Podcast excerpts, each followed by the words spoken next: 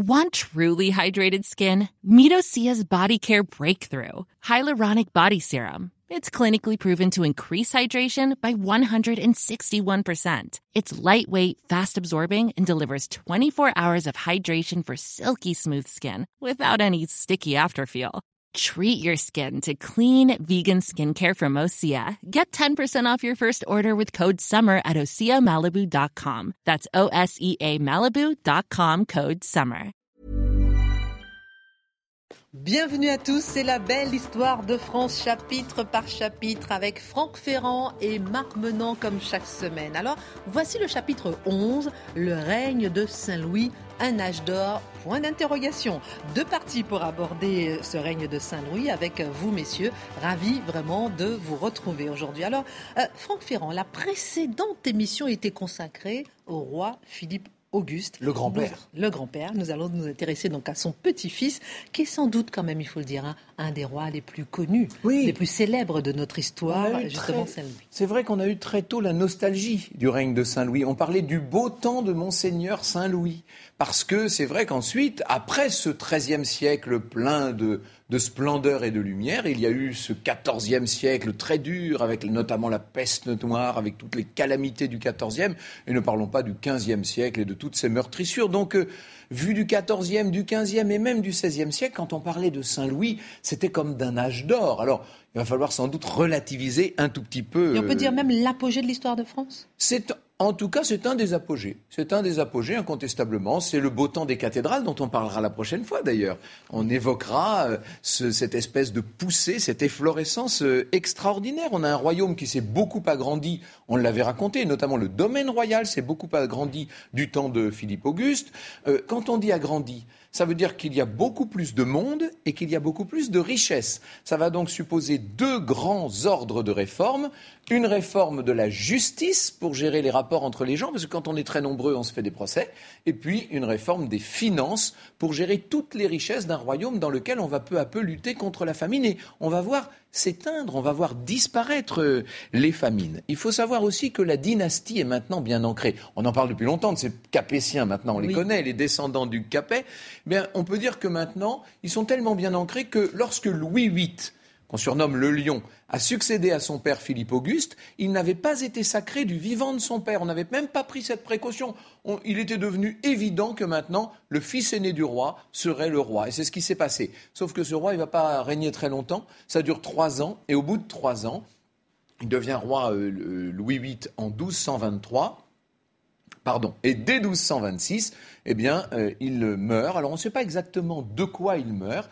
Certains historiens nous disent qu'il aurait été empoisonné. Je vous avoue que c'est un, assez passionnant sujet. C'est une belle énigme, mais que nous n'essaierons pas de résoudre aujourd'hui. Toujours est-il que quand il meurt, son fils n'a même pas encore 12 ans, et c'est bien sûr sa veuve, c'est la mère de ce fils, je dis bien sûr, ça n'était pas une évidence à l'époque, qui va assurer la régence. Alors, on parle toujours de la régence d'Anne d'Autriche, vous savez, et de la fronde, et de, la difficulté euh, du règne de, enfin, de la jeunesse de Louis XIV.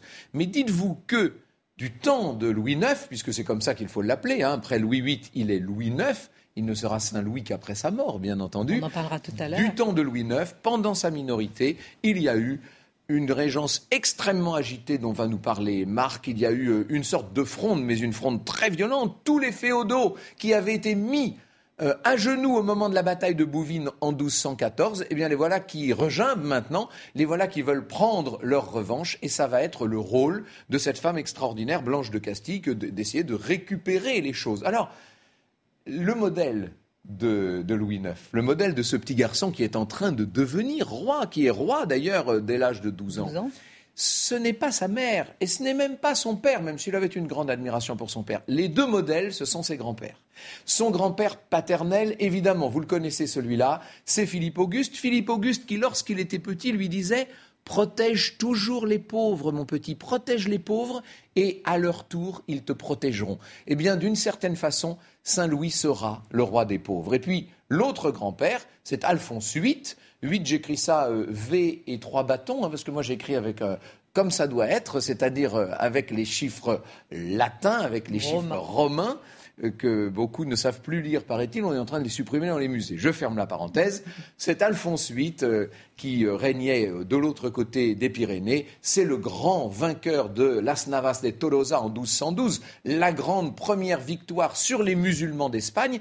Et ça, ça va instiller aux petits un goût de la croisade qu'il ne perdra jamais. Il sera le grand champion de la chrétienté. C'est comme ça, en tout cas, qu'il concevra son règne. Mais avant de régner lui-même, il va falloir qu'il laisse régner maman. Alors, dans un instant, on va voir effectivement les croisades. On en verra deux. On verra le portrait de, euh, du roi, euh, justement, et pourquoi on l'appelle Saint-Louis. Mais pour l'instant, vous avez raison, la régence de Blanche de Castille.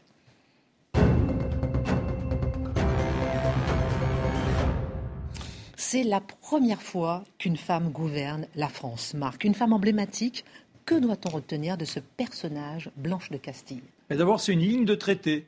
C'est-à-dire que Philippe Auguste et Jean Santerre, amis, ennemis, ont fini par essayer d'envisager la paix. Et celle-ci donne au roi d'Angleterre, Jean Santerre, Gisors et le Vexin, et puis également une épouse pour le petit-fils Louis et cette épouse, ce sera l'une des filles d'Alphonse VIII. Et la petite fille en question, elle, la grand-mère est Aliénor d'Aquitaine.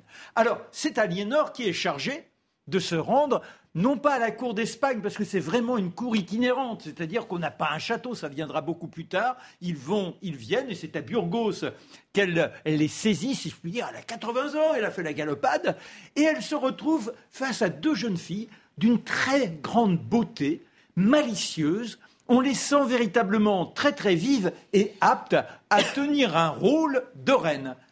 Théoriquement, c'est l'aîné des deux qu'elle devrait choisir. Uraka, mais Uraka, elle se dit, ça sonnerait pas bien, ça fait étrangère. Alors que Bianca. Un, prénom, ça peut tout, ça peut tout changer. un prénom, ça peut tout changer. Et si j'ai bien compris, Uraka voulait dire en français la pie. Oui. En plus. C'était pas très, de très bon augure. Voilà. tandis que Bianca, blanche. Alors, toc, la petite, eh bien, c'est elle qui doit quitter sa famille, vous imaginez? Choisie sur le prénom. Oui, sur le prénom. non, mais c'est intéressant. Et là, voilà, avec la grand-mère, une escorte. Et ensuite, il chemine Aliénor s'arrête à Fontevraud, à l'abbaye, où elle va terminer ses jours. Et puis la petite, eh bien, continue avec ceux qui l'accompagnent, dont l'archevêque de Sens. Et les voilà maintenant euh, qui cherchent à rejoindre la cour de France. Ce qui est extraordinaire, c'est que très vite, elle sera adoptée par Philippe Auguste dans ce palais de la cité extrêmement austère, cette gamine, je vous l'ai dit qu'un visage rayonnant, cette malice scintillante, ça le séduit, lui qui s'est coupé de tous les troubadours. Et il est en veille permanente, il la bichonne. Et le formidable dans tout ça, c'est que cet enfant, elle apprend le français forcément, et un jour, elle ose tenir tête à Philippe Auguste. Vous imaginez ce personnage emblématique. Que se passe-t-il?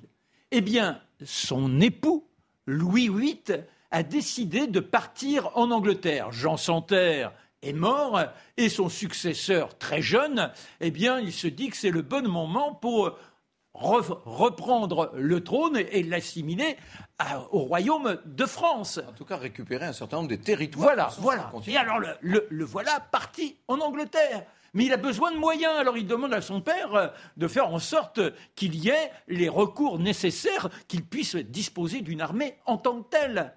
Et Philippe Auguste ne veut rien entendre. Et vous imaginez cette jeune adolescente qui ose dire Ah, parce que là, elle a eu déjà plusieurs enfants, elle a 20 ans maintenant, 22 ans, et elle dit Ah, par la grâce de la Mère de Dieu, je mettrai mes enfants en gage pour obtenir l'argent afin de donner eh bien, la somme nécessaire à mon époux. Ça émerveille Philippe Auguste qui dit Moi, je n'aiderai pas mon fils, mais prenez ce que vous voulez dans le trésor. Et c'est grâce à cela eh bien, que théoriquement, elle pourrait aider son époux. Malheureusement, malgré toutes les initiatives qu'elle prend, celui-ci doit revenir en France. Pour bien montrer ce caractère extraordinaire, il y a la mort peu de temps après, parce que le règne de Louis VIII est très court, à Montpensier. Alors, Selon la chronique officielle, c'est une mort de dysenterie après la croisade contre les albigeois. Elle était perdue de tristesse. Elle est dans la douleur, mais se ressaisit très vite. Pourquoi? Eh bien parce que cette femme sait qu'il y a les barons, tous ces énergumènes qui sont prêts, tels des vautours, à se jeter sur le trône. Parmi eux, on a qui? Eh bien déjà, le comte de Bretagne, Mauclair, oh, un félon invraisemblable. Il y a également euh, Hugues de Lisignan. On a Pierre de Dreux et un personnage, Thibaut de Champagne, qui dans une première étape eh fait partie de ceux qui veulent nuire à la reine et à son jeune garçon. Première initiative, en trois semaines, elle fait sacrer son enfant, de telle sorte qu'au moins officiellement, il est sur le trône, mais il n'a que 12 ans. Et là, elle mène une première opération contre cette coalition. Chef guerrière, vous imaginez? C'est-à-dire qu'on n'avait jamais vu ça, une femme avec son enfant de 14 ans à ses côtés, qui chevauche et qui tient ses hommes. Eh, ça les, détourne d'autant que lorsque Thibaut de, Champagne voit pour la première fois Blanche de Castille, il a l'amour du troubadour. Il est vrai qu'il en est. Il adore les poèmes, il adore la musique, et quand il la voit, il l'appelle sa dame. Il fera partie de ses chevaliers de cœur, en quelque sorte, et par conséquent, il abandonne les félons. Il est maintenant du côté de la reine. Elle est rassurée, elle remonte à Paris conseille à son fils de connaître un peu mieux le peuple, et le voilà qui, euh, bien toujours, dans des petites chevauchées, il, se rend euh, vers euh, Paris en passant par Orléans. Mais là, la rumeur montre que les barons, à nouveau, ont mené conseil et qu'ils veulent nuire et kidnapper le jeune roi. Alors il se réfugie à Montlhéry. Elle apprend la nouvelle, elle lève le peuple. C'est la première fois que l'on a des gens qui prennent les haches, qui prennent les fourches et qui partent en hurlant il faut libérer le roi, il faut libérer le roi. Elle les a galvanisés et sous cette protection, le jeune Louis regagne la capitale où il est sous les acclamations affirmé en tant que roi. Mais les autres, ils sont, ils, s'entêtent. Ils veulent véritablement faire tomber ce, ce, pouvoir, cette reine. Et là, il y a un autre siège. Surtout que c'était une femme, hein, ça gênait aussi. Ah bah, complètement, et une étrangère. Ah C'est la première fois qu'on dit une étrangère. Un, petit roi mineur et une femme étrangère. Euh, donc on n'a on a qu'une envie quand on est un grand baron et qu'on veut récupérer ses pouvoirs féodaux, ben, c'est d'en profiter, évidemment. Et là voilà, dans le Perche, face à Bélem, une citadelle incroyable. On est en janvier 1229, il fait un froid, il y a la neige, et les troupes très rapidement se sentent, je dirais, brisées par cette froidure. Il y a des hommes qui meurent, des chevaux qui s'effondrent, et là, la première initiative, elle passe des uns aux autres. Vous imaginez Donc là, elle qui n'avait jamais eu de formation de battante, de combattante, elle est capable d'aller voir les hommes c'est quand même surprenant, et de les tenir moralement. Et elle fait abattre des arbres de telle sorte qu'ils créent des foyers un peu partout afin que les uns et les autres, pendant le siège, puissent se réchauffer et éviter que l'hécatombe ne soit plus grande. Ainsi, eh bien, les barons finissent par se rendre. La voilà maintenant, celle qui a réussi à imposer une paix et de façon très subtile, elle devient diplomate. Elle choisira une épouse pour le petit Louis, sa sœur Marguerite de Provence, car ainsi elle espère intégrer le euh, comté de Provence dans le giron de la couronne. Vous voyez, elle a toutes les stratégies. Ce que l'on peut lui reprocher, néanmoins, d'abord, c'est d'être extrêmement dévote et par conséquent d'imposer à ses enfants un comportement chrétien du soir au matin. Ce sont des moignillons et des nonnes, c'est-à-dire qu'on ne cesse d'aller à la messe, il faut vivre à genoux, sans cesse être devant le confesseur. Elle était très pieuse, mais elle était aussi très attachée à l'éducation. Il paraît qu'elle prenait son enfant. Ah, mais c'est ce que je vous dis. oui, oui, oui, oui, Que ça faisait partie peut-être d'un tout, non? C'est-à-dire la religion, l'éducation. Non, mais on peut penser la religion avec une, une éducation, tandis que là, non un jour, elle ose dire à son fils Louis, elle lui dit Je vous aime énormément, mon garçon, mais je préférais que vous soyez mort à mes pieds que de vous voir commettre un péché mortel. Vous vous rendez compte Une femme qui dit ça à son enfant. Ça montre Très bien. pieuse. Ah, mais plus que pieuse. Et pour autant, eh bien, il y a des rumeurs qui courent. La nuisance, toujours, elle incarne le pouvoir. Tant et si bien qu'on finit par dire que le légat du pape, vous savez, cet homme qui est son conseiller, il s'appelle Frangipani. Eh bien, en réalité, il n'est pas que conseiller, ou disons que les conseils, c'est sur les têtes d'oreiller qu'il les susurre à l'oreille de la reine. Elle est enceinte. Oh, quand elle apprend ça, elle est furieuse. Et là, c'est extraordinaire. Ça montre encore ce tempérament invraisemblable. Elle convoque un conseil, elle dit alors, messieurs, comme cela, il semblerait que j'ai osé le péché de luxure. Et elle se dévêt totalement nue. Non, Et elle dit, regardez mon ventre, il est plat. non. Voilà ce- cette audace, mais en tout, constamment, elle épate, je dirais, par cette capacité à récupérer toutes les situations. Mais la foi l'a conduit aussi à faire ériger plusieurs abbayes. Il y en a une dont elle s'occupe particulièrement, c'est Maubuisson. Et ce qu'il faut savoir, tout à l'heure, Franck évoquait cette euh, connivence ou disons euh, cette euh, capacité de, Louis à s'intéresser aux pauvres. Il n'y a pas que son, père, son grand-père qui, qui l'ont comment sensibilisé à cela. La reine-mère aussi. C'est-à-dire que constamment, elle veille à ce que les pauvres puissent avoir euh, des soins. Elle fait en sorte qu'ils aient des aumônes. Et dans cette abbaye de Maupuisson, il y aura une sorte d'hôpital qui sera dressé. Lorsque son fils part à la croisade, elle était pleurée, elle a tout fait pour le détourner. Elle lui dit, elle l'accompagne jusqu'à Cluny. Moment capital. Mais moment capital, vous imaginez cette femme qui a tout fait pour son garçon.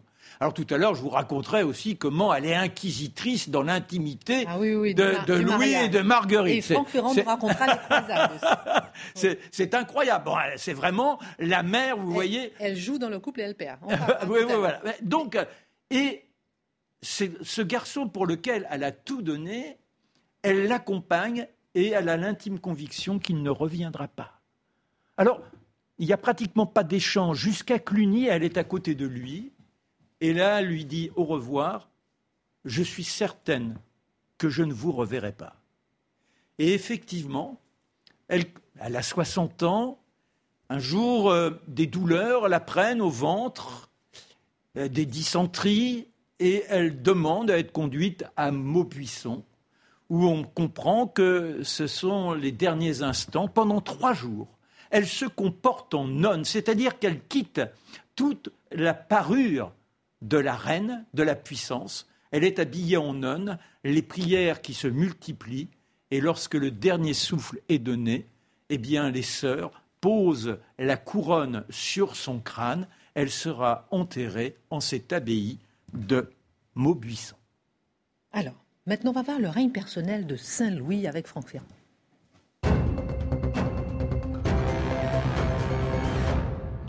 Donc, Franck Ferrand, on l'a bien compris, lorsque Blanche de Castille meurt, le roi n'est pas revenu de sa croisade. C'est ça, le roi est parti à la première des deux croisades qu'il va Oui. faire. hein. la septième et la huitième sont les deux dernières de ces huit croisades dont nous parlions l'autre jour. Et la première euh, commence en, en 48, en 1248, et effectivement, elle meurt en novembre 1252. Et c'est quand il apprend, avec des semaines et des semaines de retard, bien sûr, alors qu'il se trouve à Saint-Jean d'Acre, dont nous parlions l'autre jour, c'est quand il apprend à Saint-Jean d'Acre la mort de sa mère, de Blanche de Castille, que le roi décide de faire retour en France. Donc effectivement, il n'est pas là au moment euh, où elle disparaît. Cette croisade est très importante pour lui. Vous savez, il y a dans, euh, dans tout le règne de, de Saint-Louis un seul fil conducteur, qui est toujours le catholicisme, la chrétienté, et notamment un très grand intérêt pour ces royaumes latins, ces royaumes de Jérusalem, dont nous parlions aussi l'autre jour.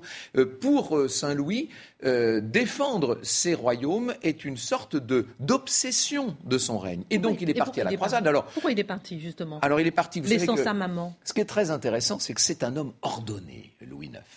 Il est extrêmement clair dans son esprit, chaque chose à sa place, chaque activité à son heure. Il vit littéralement avec une règle comme vivent les moines dans les monastères, vous savez. Et là, il a organisé le départ en croisade avec une précision comme on n'en avait jamais vu jusqu'alors. En tout cas, dans l'histoire de France, on n'avait jamais vu ça. Et d'ailleurs, ça marche au départ très bien. Il a fait construire pour le départ ce port d'Aigues-Mortes. Alors quand vous allez aujourd'hui à Aigues-Mortes, on est en plein dans les terres. Hein. La, la mer s'est lointainement retirée. Mais à l'époque, non, non, ce que je voulais dire, c'est pourquoi il organise cette croisade, c'est pour répondre, c'est parce qu'à un moment donné, on a l'impression que là encore, il a des flux de vente et que la dernière heure est arrivée. Il y a même une religieuse qui lui met le drap sur le crâne et elle susurre, il est perdu, il entend ça. Et là, il s'en remet à Dieu et comme il guérit, il promet de prendre l'oriflamme et de se rendre sur la Terre Et puis, euh, au-delà de, ces questions euh, personnelles, il y a évidemment une dimension politique à la croisade. N'oubliez pas qu'à l'époque, il y a tous ces grands barons, justement, qu'il faut occuper. Quand ils sont partis guerroyer en Terre Sainte, ils font pas de mal sur le territoire, si je puis dire. Et puis, ça permet aussi de les obliger à faire de grosses dépenses. Bref, tout ça, c'est plus politique que ça n'en a l'air. Il se trouve que euh, c'est en juin 1249 que le roi débarque en Égypte. Et alors là, il va y avoir une série euh, de, de, batailles assez extraordinaires. Le sultan est tout à fait prêt à négocier avec le roi de France. Il lui dit, écoutez, je vous rends Jérusalem et les croisés repartent. Mais Saint-Louis, enfin Louis IX, hein, il faut que je m'habitue à vous dire Louis IX, Louis IX ne veut pas l'entendre de cette oreille, il veut aller jusqu'au bout, il se met en marche le 8 février 1250 vers le Caire, et il va y avoir non pas une, mais les deux batailles de Mansoura. Ces deux batailles, alors dans la, dans la première, on peut dire que euh, la, la charge française absolument euh, euh, incontrôlable va faire, va faire mouche, ça va marcher, Hélas, la deuxième bataille est une grave défaite. Et non seulement c'est une défaite, mais chose tout à fait euh, unique pour l'instant. Il y aura deux autres cas plus tard avec Jean le Bon et François Ier. Mais pour l'instant, c'est la première fois qu'un roi de France est fait prisonnier. Vous imaginez On va réclamer quelques 500 000 écus pour le libérer. C'est absolument considérable. Euh, en attendant, il va euh, donc être en captivité. Et puis, à sa libération, il ira s'installer à Acre, dont nous parlions l'autre jour, à Saint-Jean d'Acre. Et on le voit d'ailleurs réorganiser complètement les royaumes latins à ce moment-là. Il est d'une efficacité folle. Et s'il n'avait pas été obligé de revenir euh, en, France à cause de la mort de sa mère, il est probable qu'il aurait euh, continué comme ça pendant longtemps en Orient. Alors, en l'occurrence, il revient, et dès qu'il revient, c'est ce qu'on disait, c'est son royaume, c'est son règne personnel. Et on va le voir euh, développer la justice. Il envoie notamment, un peu comme le faisait Charlemagne, son grand-père d'ailleurs, son grand-père Philippe Auguste l'appelait le petit Charlemagne. Eh bien, un peu comme Charlemagne, il envoie des missi dominici, vous savez, il envoie des, des, des, des, Ce sont souvent des franciscains et des dominicains d'ailleurs, qu'il envoie pour contrôler dans le nord du pays les baillis, dans le sud du pays les sénéchaux, tous ces gens-là, ce sont les préfets de l'époque, si vous voulez, et on contrôle l'action des préfets. Et lorsque les préfets se sont montrés injustes envers la population, on punit les, préfets, enfin les préfets, les baillis et les sénéchaux, on restitue certaines sommes à la population. Vous imaginez la réputation du roi, qui est là, à Vincennes, sous son chêne. Ça, c'est l'image, l'image d'Épinal qu'on gardera de Saint-Louis il est là à rendre la justice sous son chêne. Et puis il va réorganiser les finances avec une chambre des comptes de plus en plus efficace, etc. C'est grâce à lui qu'on a le droit d'appel, c'est ça Alors l'appel, il va le créer avec, en, en instituant les parlements. Ça, c'est fondamental. Dans un premier temps, il institue le Parlement de Paris plus tard naîtront d'autres parlements dans les grands pays d'État, mais au début, il y a un parlement, le Parlement de Paris, qui va pouvoir juger au nom du roi les procès en appel, effectivement. Bref, on organise la justice, on organise les finances, on, euh, organise évidemment le, euh, le, rite religieux, et ce sont les trois grands attributs de la monarchie. La foi d'abord, la justice et les finances. Voilà en quelque sorte le règne de Saint-Louis qui est parti, qui est sur orbite le, palais de justice de Paris, l'ancien, pas le nouveau, eh bien, est dédié, je dirais, à Saint-Louis, avec sa balance. C'est-à-dire que malgré la Révolution, malgré toutes les réformes, les républiques, c'est Saint-Louis qui est là, qui est le symbole de la justice, encore aujourd'hui. C'est incroyable comment cette émission est importante justement pour savoir effectivement. Pour replacer les choses. Replacer les choses. ça, ça, permet quand même, je crois, et ça c'est bien ce que nous arrivons à faire semaine après, semaine, ça permet de resituer le début de, chaque, euh, de chacune des grandes pratiques qui sont devenues les nôtres aujourd'hui. On, découvre quels sont les socles de notre pays et de notre culture. Alors, dans un instant, dans la deuxième partie, messieurs, on parlera de la personnalité euh, du roi Louis IX. On parlera de la huitième croisade. On, parlera aussi la dernière, celle qui va le voir mourir. Hein. On parlera aussi de pourquoi est-ce qu'on l'appelle Saint Louis. Tout ça, c'est très important. Et puis, on évoquera aussi les Qatars, puisque la dernière fois, on avait commencé à en parler, les Qatars. Qui sont les Qatars On va revenir sur le phénomène des Qatars. Tout de suite, à tout de suite pour la suite de la belle histoire de France. Retour dans la belle histoire de France avec Franck Ferrand, Marc Menant, le chapitre 11 maintenant, le règne de Saint-Louis, un âge d'or, point d'interrogation. On abordera dans cette deuxième partie la personnalité euh, de Saint-Louis ou de Louis IX. Pourquoi est-ce qu'on l'appelle justement Saint-Louis? On parlera aussi euh, avant tout maintenant, d'ailleurs, on va commencer par poser un petit peu le contexte, parce qu'on avait abordé, la dernière émission, on n'avait pas fini de l'aborder avec Marc Menon, ce phénomène des cathares. Ça, on domine, le catholicisme dominait, mais il y avait quand même les cathares. Exactement, il y avait ce qu'on appelle une hérésie du point de vue de l'Église, c'est-à-dire euh, une croyance qui se répand et qui n'est pas du tout conforme au dogme. Vous aurez compris que la grande affaire de ce, règne de Saint-Louis, ce sont tous les États du sud du royaume. Hein. Euh, vous avez vu que l'Aquitaine est une grande affaire vis-à-vis des, Anglais, la Provence, puis qui arrive dans, la corbeille nuptiale de la belle Marguerite de Provence, et puis donc toutes ces terres cathares qui avaient posé de tels problèmes à Philippe Auguste. C'est le pape Innocent III qui avait appelé carrément à la croisade contre ces cathares. Alors on dit cathares. Pardonnez-moi, je vous embête, mais quel problème ils avaient posé à Philippe Auguste à l'époque En deux mots. Hein, Alors, euh, pour Philippe Auguste, ce n'était pas un problème, c'était une opportunité. Ah. Pour la monarchie française en général et pour les barons du Nord en particulier, toutes ces terres très riches qui se trouvaient au sud dans le comté de Toulouse, vous imaginez que c'était des terres qui... Euh, qui était très attrayante. Et on se disait qu'en allant battre les Qatars et tous les seigneurs qui soutenaient les Qatars, on allait pouvoir récupérer des territoires, des richesses, des châteaux. C'est exactement ce qui s'est passé d'ailleurs. Bon, avec Simon de Montfort, etc. Marc va nous en dire un, mot. Ce qu'il faut comprendre, c'est que ces Qatars, comme on les appelle, ne sont devenus un phénomène que très récemment. C'est depuis un demi-siècle à peu près qu'on parle beaucoup des Qatars. Aujourd'hui, il y a des librairies. Quand vous entrez dans la librairie, vous avez un, un rayon entier consacré aux Qatars. Mais ce phénomène du qatarisme, pendant longtemps, on n'en parlait pas. On parlait d'ailleurs, le nom qu'on employait, c'était les albigeois. On parlait de la croisade contre les albigeois, et ces albigeois, ils représentaient ce que l'Église considérait comme une hérésie. Et puis, en 1966, dans la foulée d'un certain nombre d'ouvrages d'érudition locale, nos chers Alain Decaux et André Castelot ont fait un numéro spécial de leur grande émission de l'époque, la grande émission d'histoire à la télé à l'époque, ça s'appelait La caméra explore le temps, et le titre c'était Les Qatars, et à partir de là, c'est devenu très populaire et on s'est mis à parler beaucoup des Qatars. Alors qui étaient-ils ces Qatars ben, ça faut peut-être. Alors c'était qui les Qatars C'était pas cette hérésie? Alors euh, ce sont des gens très très pieux, mais en revanche ils ont une conception du Tout-Puissant différente de l'Église catholique. C'est-à-dire que déjà, il ben, ne faut pas le cacher, vous avez dans les monastères des moines qui adorent faire ripaille, des moines qui se laissent aller à de nombreuses licences. Bref, ils ne sont pas fréquentables. Et, ces non seulement les moines, mais le clergé séculier aussi. Hein. Bien évidemment. Ils devenaient tellement puissants qu'il y avait des dérapages. Oui, ben voilà. Et puis bon, tellement puissante qu'elle. Oui, voilà. voilà. Alors, ce qui fait que certains disent, mais on est en train de perdre la ligne de conduite qui est celle de tout croyant.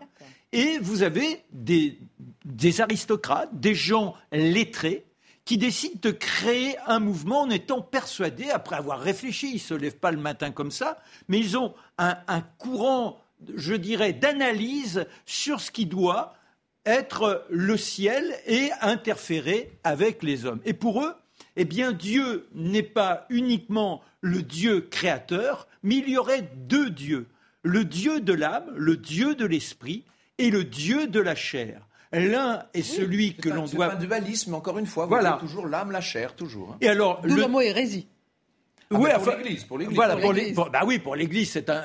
déjà en plus, non seulement le concept n'est pas recevable pour l'Église, mais en plus ça menace directement son pouvoir, ah bah parce que il n'y a là, il n'y a pas d'institution. C'est tout à chacun qui devient en quelque sorte le prosélyte. Alors, pour être parfait, que doit-on faire? Eh bien, entrer dans une démarche presque de sainteté. C'est-à-dire que l'on ne mange plus de viande, on ne pratique plus le plaisir de la chair. Vous entendez par là les frissons coquins. On a bien compris, vous n'avez pas donné ça à chaque émission. mais non, non, non, non, mais, non, mais, non, mais c'est important. C'est-à-dire que on échappe à ce Dieu tentateur qui est donc le Dieu qui vous appelle à ses plaisirs et qui est le Dieu de la corruption. Eux, ils se consacrent uniquement à celui de l'âme et de l'esprit. Et ils cherchent à faire en sorte qu'il y ait un maximum de personnes qui entrent dans cette logique de croyance. Mais à cela, on ne leur demande pas d'abandonner toutes les joies terrestres. Non, ils vivent comme ils l'entendent. Ils peuvent pécher. Sauf que lorsqu'ils sentent que le trépas approche, il leur faut se confesser auprès d'un parfait.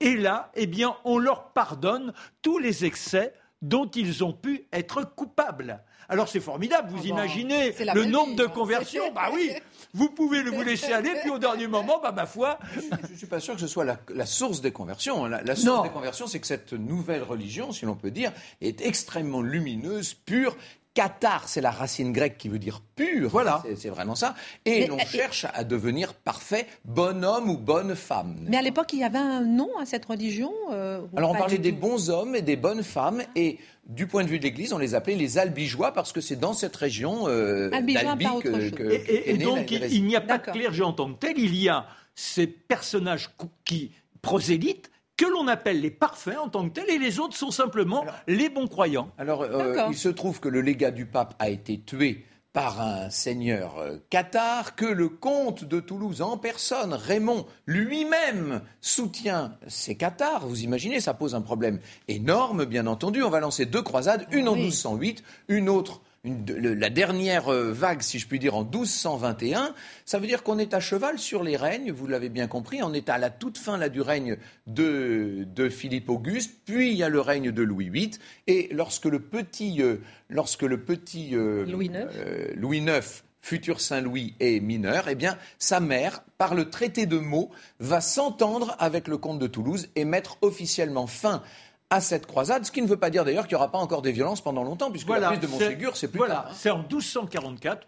J'ai pas le temps de raconter, mais c'est un moment dramatique, je dirais un moment sanglant, un moment de barbarie, puisqu'il y a à peu près 220 Cathares qui se sont réfugiés sur ce pilon de Montségur, un château où le Seigneur est lui-même dans cette sensibilité. Et puis ils sont entourés. Et là, eh bien, on leur demande de se rendre. S'ils se convertissent, eh ben, on leur pardonne. Et s'ils veulent rester dans leur foi, il y a le bûcher. Il y en aura plus de 200 qui vont se jeter dans le feu plutôt que de renier leurs convictions.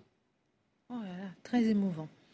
Très émouvant. Merci beaucoup pour cette, euh, ce moment sur les Qatars. Euh, on a pris le temps effectivement de il se trouve que je viens de passer mon, week-end en pays Qatar, là, donc je suis encore tout imprégné de ça. Quand on va dans, dans cette région autour de Carcassonne, etc., quand vous êtes là-bas, euh, le phénomène est encore très présent et cette histoire fait partie de quasiment de la vie et de la culture des gens. Hein. Alors, messieurs, maintenant, on va parler de la huitième croisade avec Franck Ferrand.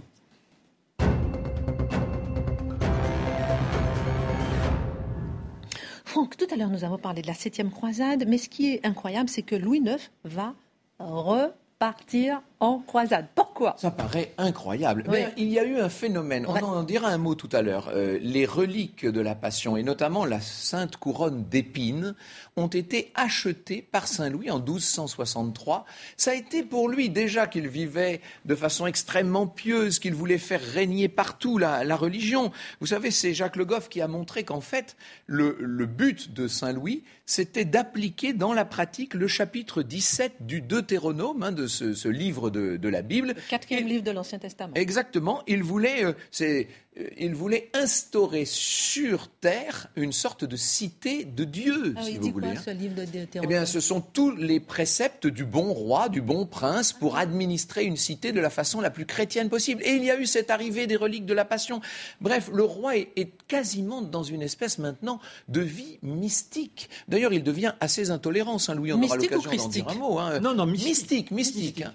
Et lui-même est un peu christique, vous avez raison. Vous savez qu'il était très beau, Saint-Louis. Hein. Il était tous les chroniqueurs nous disent Joinville notamment. Il faut quand même citer le nom de Joinville, qui est le, celui par lequel on connaît la vie. Hein. Il a raconté, il a écrit. C'est un des grands seigneurs de la cour qui a suivi euh, Saint-Louis pendant la première, la première de ses croisades, la septième. Il n'était pas à la suivante. Il a refusé de partir à la suivante. Mais en tout cas, Joinville nous montre un homme très beau, mais en même temps de plus en plus maigre, de plus en plus euh, sec et nerveux, si je puis dire. Et puis là, maintenant, évidemment, ses, beaux cheveux blonds ont blanchi. Euh, il est assez ridé. Il est, il est toujours plus ou moins malade. Il a beaucoup de problèmes de santé. Et pour cause, quand on voit la vie qu'il s'inflige, hein. À, à force de jeunes, Joinville, d'ailleurs, dit au moment du départ de la croisade, je l'accompagnais il me fallait le tenir et l'aider à se dresser sur son cheval tellement il était maigre. Alors on, tellement il jeûnait et voilà. on priait.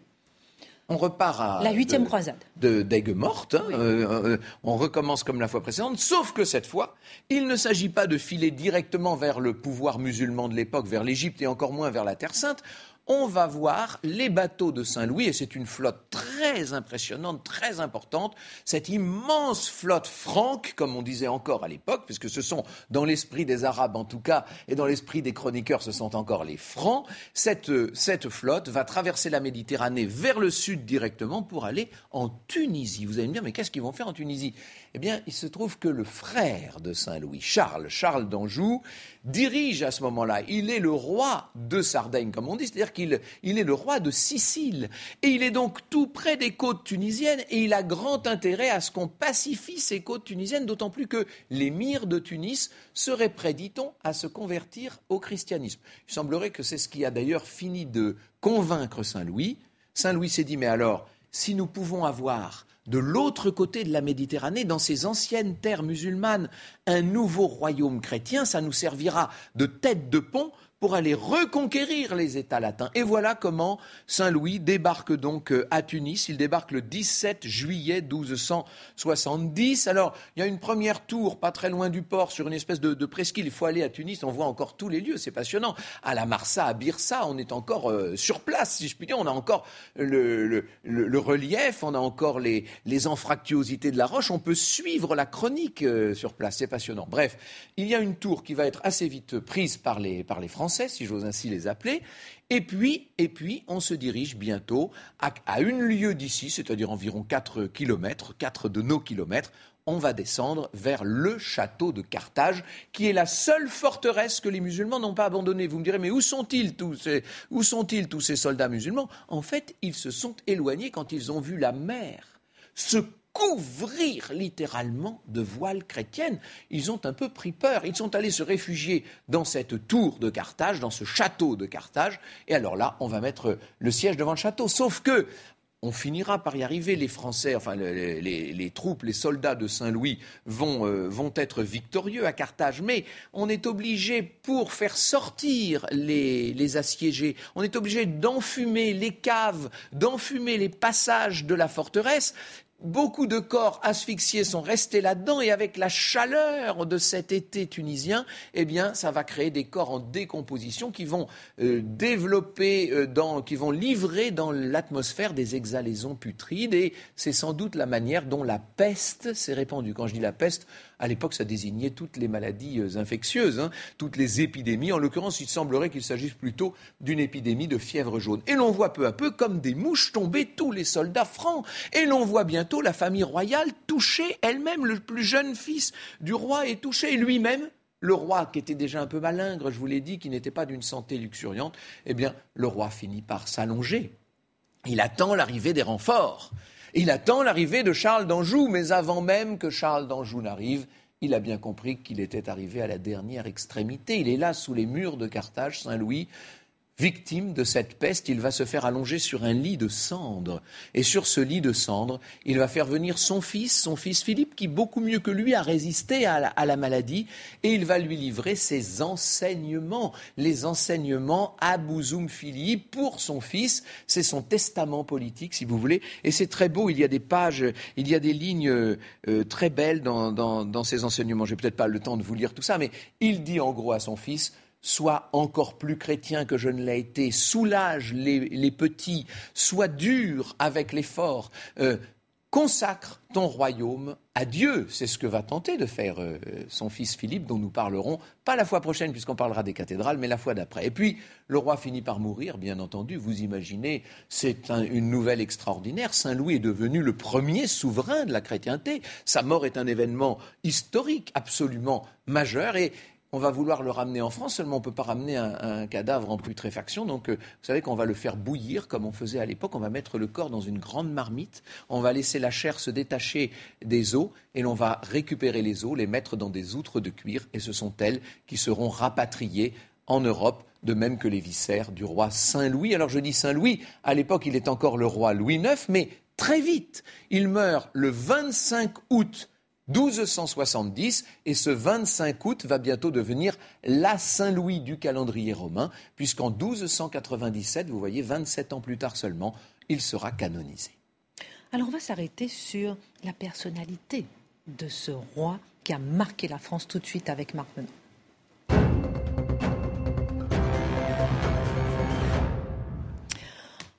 C'est ainsi que Louis IX devient finalement Saint-Louis. Mais c'est quoi justement la personnalité de cet homme qui aura marqué la France, qui aura marqué par son caractère? On l'a vu tout au long de cette émission. Alors déjà un bel homme, extraordinaire, il est d'une majesté naturelle. Il naît à Poissy. Pour ceux qui habitent euh, cette ville, sachez que les fonds baptismaux bien détériorés sont encore ceux qui ont vu le baptême du petit bonhomme quelques heures après qu'il soit sorti du ventre de Blanche de Castille.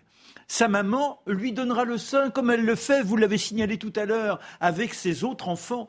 Elle a un côté presque bourgeois sur... Euh, euh, il n'est pas question de confier ses petits à des nourrices. Non, c'est elle, on dit même qu'un jour, une nourrice avait pris euh, le, jeune Louis et l'avait placé contre son sein, eh bien, elle le fit vomir afin qu'ensuite ce soit son propre lait qui permette à l'enfant de grandir. On voit la force de la, volonté d'éduquer. Ah, tout de suite. Et alors forcément, on en appelle très vite le petit gamin aux règles de Dieu, la prière, la confession et le sens du péché. Si tu fautes, mon garçon, tu dois le dire et la punition te sera infligée pour que ton âme soit dans la pureté. Il est tellement marqué dans cette sensibilité, par cette sensibilité, que lorsqu'il a 8 ans, 9 ans, et que le confesseur le questionne, il a tendance à en rajouter pour montrer qu'il veut véritablement être digne de celui qui gouverne le royaume. Et le petit bonhomme, donc, lorsqu'il estime qu'il n'a pas été assez puni, demande à son confesseur de le flageller. Et ça sera l'une de ses constantes. Ah Elle la flagelle. Oui, oui, oui, oui, oui. Il portera le calice. Il sera toujours dans une souffrance. pardon, le, euh, pardon, le, silice. Et donc, euh, on a ce roi qui, lorsque le, il a 15 ans, décide, demande forcément l'autorisation à sa mère, d'ouvrir et de faire construire une abbaye. C'est l'abbaye de Royaumont. Il veillera personnellement à l'élévation, à l'érection de cette abbaye. Trois, quatre fois par an, il se rend sur place. Il porte les pierres, là encore, être dans la souffrance, être digne de ceux qui sont en train de construire le temple de Dieu. Et lorsque l'abbaye en sept ans est construite, il ne cessera de s'y rendre, d'avoir de longs, longs moments, des semaines avec les moines. Et là, il ne demande pas à être traité comme un roi, non, il veut être le moine des moines. C'est lui qui les sert, c'est lui qui se donne les tâches les plus difficiles, les plus ardues, les plus pénibles. Et puis, il y a un moine qui s'appelle le moine léger. C'est un lépreux, alors on l'a placé à l'écart. Il va lui laver les pieds. Il s'occupe de lui comme si c'était un enfant. Et cela, forcément, il le transpose aussi aux pauvres. Il n'est pas question pour lui d'avoir un repas sans que des pauvres soient autour de sa table. Et quand une cérémonie officielle est organisée, et que les grands nobles sont là à ses côtés. Dans un recoin, vous avez toujours des pauvres qui ont droit, eux aussi, de partager ce moment de festivité. Mais lui, il n'est pas question qu'il se régale. Il souille ses repas. C'est-à-dire que quand on lui apporte un mets qu'il est censé aimer, il prend la carafe d'eau et la, renverse sur ce qui vient de lui être servi. Il met également de l'eau dans son vin. Il n'aime pas la bière, il se force à boire de la bière. Et ce sens de la justice. Et de la contrition, oui, là, c'est de la contrition. De la contrition, mais je, là, j'extrapolais, je quittais. C'est donc pour être digne des pauvres que les pauvres aient le droit d'être reconnus. Parce que sinon, oui, quand vous êtes euh, malheureusement le gueux, eh bien, vous subissez tous les sévices et vous n'avez aucun recours. Il y aura donc cette justice. Et puis, malheureusement, eh bien, il ne faut pas oublier que dans son désir de pureté, il imposera la rouelle aux Juifs c'est-à-dire que c'est terrible. C'est l'étoile jaune avant l'heure. Voilà, un, voilà un, tissu en rond jaune pour les distinguer. Toute personne qui blasphème, eh bien au deuxième blasphème, on lui coupe la langue et elle passe au bûcher. Et les prostituées sont jetées en dehors de la ville. Tout impie. Au bord de l'eau, d'où le, le, terme bordel. voilà, voilà. Tous les impies doivent être, je dirais, c'est un terme un peu euh, caricatural, mais martyrisés. Bon, alors il nous reste une minute pour terminer. Juste pour dire rapidement que vous l'avez souligné. La prochaine fois? Non, mais on vous l'avez souligné, c'est lui qui a quand même ramené la couronne des et voilà. en France, qui est d'ailleurs à Notre-Dame, qu'on a sauvé in extremis. À la, Sainte-Chapelle.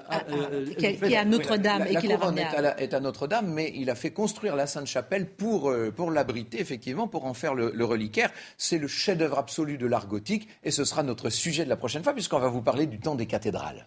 Alors, magnifique image. Maintenant, la fiche de révision messieurs, pour terminer. Premièrement, après la régence agitée de sa mère Blanche de Castille, Louis IX assainit les finances et rationalise la justice. la justice, c'est la grande affaire du règne. Hein. Voilà, tout à fait. Deuxième point, roi de paix. Il bénéficie de sa position de premier souverain de la chrétienté. Troisième point, seul roi de France a participé à deux croisades. Saint Louis a placé son règne sous l'invocation du Christ.